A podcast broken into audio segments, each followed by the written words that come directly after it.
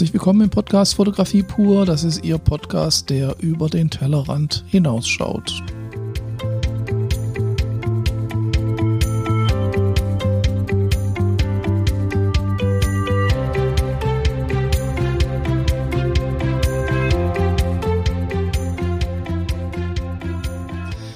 Ja, herzlich willkommen in einer weiteren Folge von Fotografie pur. Ich bin Rüdiger Schestag und äh, ja, wir besprechen hier natürlich viele Themen um die Fotografie und dabei geht es natürlich auch immer über einen übergeordneten Überblick über die Szene, über die Kunst, über ja, über alles Mögliche. Und heute äh, habe ich ein Thema, auf das ich gestoßen bin, als ich das neue Tusch-Magazin gekauft habe.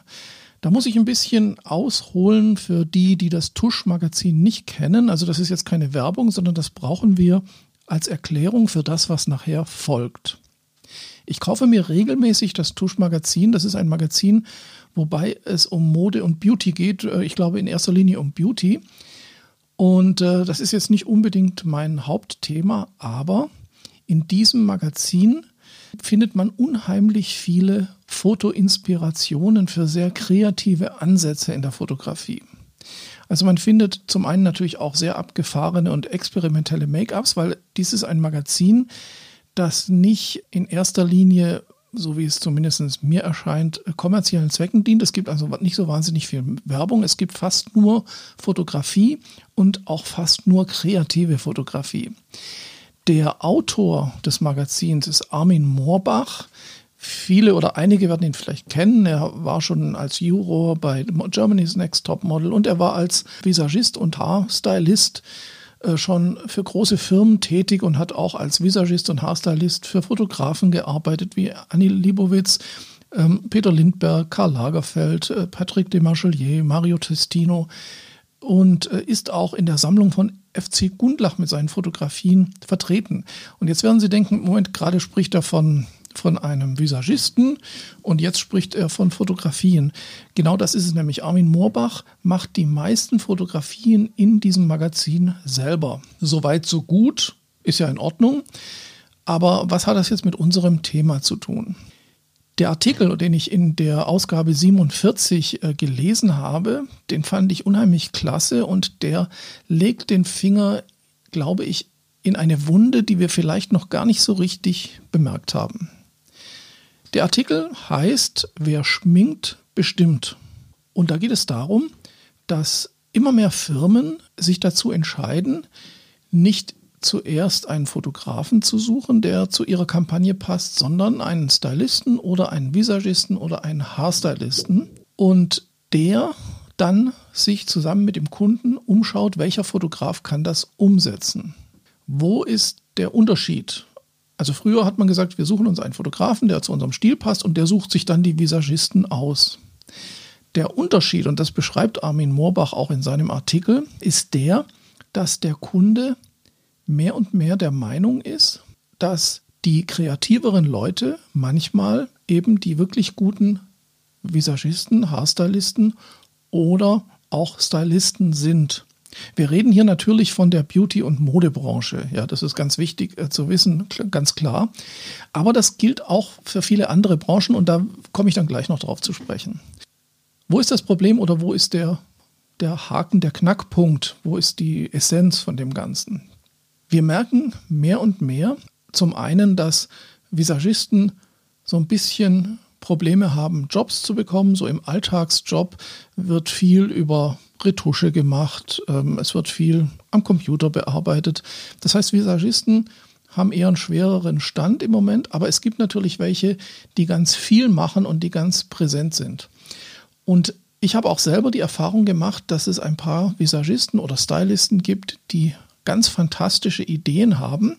Es sind auch in meinem Bekanntenkreis solche, die dann immer sagen, dann habe ich tolle Ideen, dann mache ich ein ganz kreatives Make-up und irgendwelche tollen Sachen und dann ist der Fotograf einfach zu langweilig oder er versteht das nicht und bringt das nicht rüber. Das heißt, es ist oft so, dass die Stylisten und die Visagisten viel kreativer sind in ihren Ideen als viele Fotografen. Ich sage nicht alle Fotografen natürlich, ist ganz klar, aber als viele Fotografen. Und der Kunde braucht natürlich in erster Linie Ideen.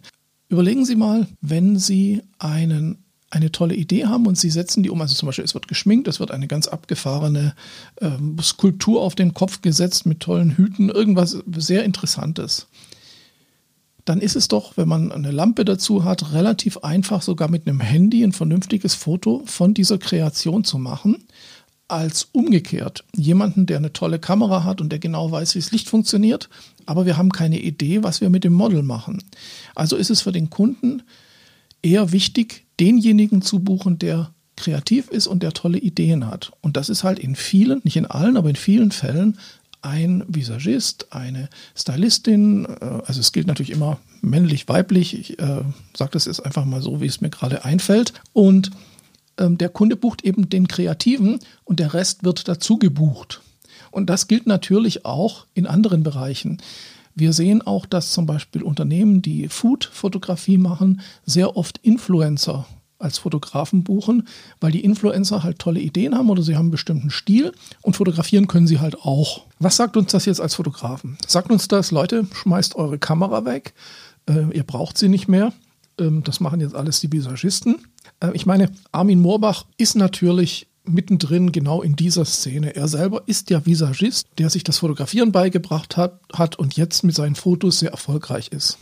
Für ihn ist das natürlich eine ganz klare Sache. Das gilt natürlich auch nicht immer, aber ich muss auch feststellen, dass viele Fotografen, Kollegen zu sehr mit Technik beschäftigt sind und relativ wenige Ideen haben ich rede auch viel mit Modellen, die für Fotografen gearbeitet haben, ob für Jobs oder für TFP-Projekte, wo die Modelle sagen, ja, ich musste immer alles machen, der Fotograf hatte keine Idee und äh, hat einfach nur abfotografiert. Und das ist so ein bisschen ein Trend. Also es gibt ja viele Leute, die denken, wenn sie ihre Kamera beherrschen und dann noch ein bisschen Licht setzen können, dann sind sie die tollen Fotografen. Ähm, heutzutage wird aber die Idee gebucht, die Kreativität und das Konzept. Und ob dann der Visagist die Fotos macht oder ein Fotograf, ist nicht unwichtig, aber ist zweitrangig. So, was ist jetzt das Wesentliche daraus? Das Wesentliche ist, dass wir Fotografen uns mehr mit Konzepten beschäftigen sollten, mit Konzeptionen, mit Ideen. Wir sollten also viele Magazine anschauen. Ich zum Beispiel ziehe einige Inspirationen aus dem Tuschmagazin und aus anderen Magazinen. Das bedeutet nicht, dass ich die Sachen kopiere, aber dass ich einfach inspiriert werde und daraus eigene Sachen entwickle. Man muss also als Fotograf dranbleiben, egal in welchem Bereich Sie sind. Äh, und nicht immer das produzieren, was schon vor 30 oder 50 Jahren als schön galt und immer wieder das Gleiche machen, sondern man muss am Nabel der Zeit bleiben und man muss einfach auch den Mut haben, Kreatives auszuprobieren, was im Moment gar nicht so angesagt ist. Also da sind wirklich das, was eben Stylisten machen. Stylisten haben eine Eigenschaft, die ich zum Beispiel sehr schätze. Das ist, sie zerlegen aktuell angesagte Sachen. Also zum Beispiel, sie nehmen Accessoires, äh, Make-up-Trends, Kleidung, äh, Zubehör, äh, irgendwas und zerlegen das in die Einzelteile und bauen damit wieder was Neues zusammen. Also Dekonstruktion und Konstruktion. Das ist zum Beispiel eine Möglichkeit, wie man kreativ neue Ideen zusammenbasteln kann. Und das funktioniert natürlich nicht immer gut, aber man muss einfach viel ausprobieren und dann bekommt man ein Gefühl dafür. Als Fotograf sollte man sich also die Zeit nehmen, Neues zu probieren, Ideen von anderen zu analysieren, zu zerlegen und aus gewissen Bestandteilen wieder neue Ideen zusammenbauen. Ganz neu kann man das Rad nie erfinden, deswegen ist es auch nicht schlimm, wenn man sich von dem einen Fotografen zum Beispiel ja, die Verwacklungsunschärfe als Stilmittel ausleiht und daraus eben eigene Bilder macht oder die äh, Unterbelichtung als Stilmittel verwendet und, und das eben kombiniert mit interessanten Posen, Mimiken, ähm, Hintergründen. Man baut also aus den Bausteinen, die man selber sich erarbeitet oder zusammensucht, neue Ideen zusammen. Wir brauchen also Fotografen, die wieder den Influencern und den Stylisten Konkurrenz machen können und die eigene Ideen haben.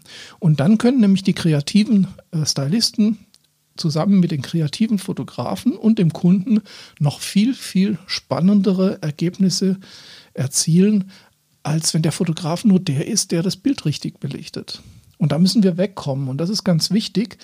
Und äh, ich freue mich unheimlich, dass es kreative Stylisten, Visagisten, Haarstylisten und so weiter gibt. Aber wir sollten denen nicht das Feld überlassen. Es sollte eine gleichberechtigte Zusammenarbeit sein. die insgesamt dazugewinnen kann. Und da sollten wir hinkommen.